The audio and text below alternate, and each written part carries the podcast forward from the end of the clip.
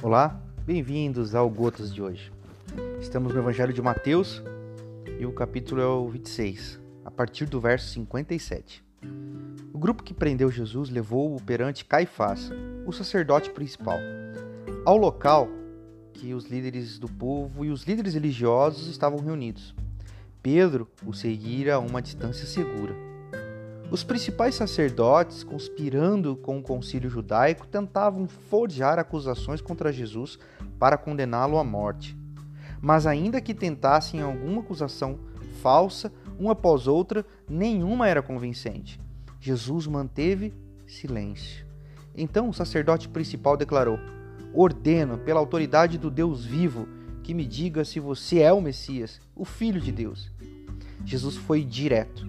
Você mesmo disse e isso não é tudo?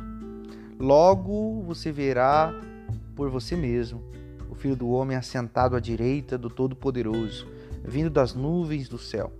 Nessa hora, o sacerdote principal perdeu a compostura. Rasgando a própria roupa, gritou: Ele blasfemou! Vocês vão ficar parados diante dessa blasfêmia? Todos gritaram: Morte! Ele merece sentença de morte. Aqui Jesus está diante dos cidadãos que protegiam o sagrado. Aqui Jesus está diante dos bons, do cidadão de bem, que não tolera e que não suporta o diferente, o novo e a vida. Mas o comportamento de Jesus me chama a atenção. O silêncio. Jesus não precisa se defender.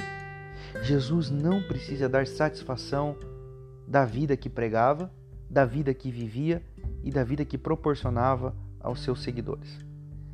No Evangelho de hoje, eu quero convidar você e convidar a mim mesmo, o meu coração, a não é a se portar de, da seguinte maneira, de que não é necessária a satisfação, a explicação, para a vida que vivemos, para o evangelho que acreditamos. Se esse evangelho promove a vida, se esse evangelho promove a esperança, se esse evangelho promove a inclusão, se esse evangelho é contra toda forma de violência, o silêncio é a melhor resposta.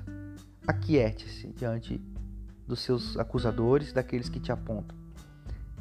Aquiete-se diante dos religiosos, dos fariseus e dos chefes da religião. Aquiete-se. Assim como Jesus aquiete.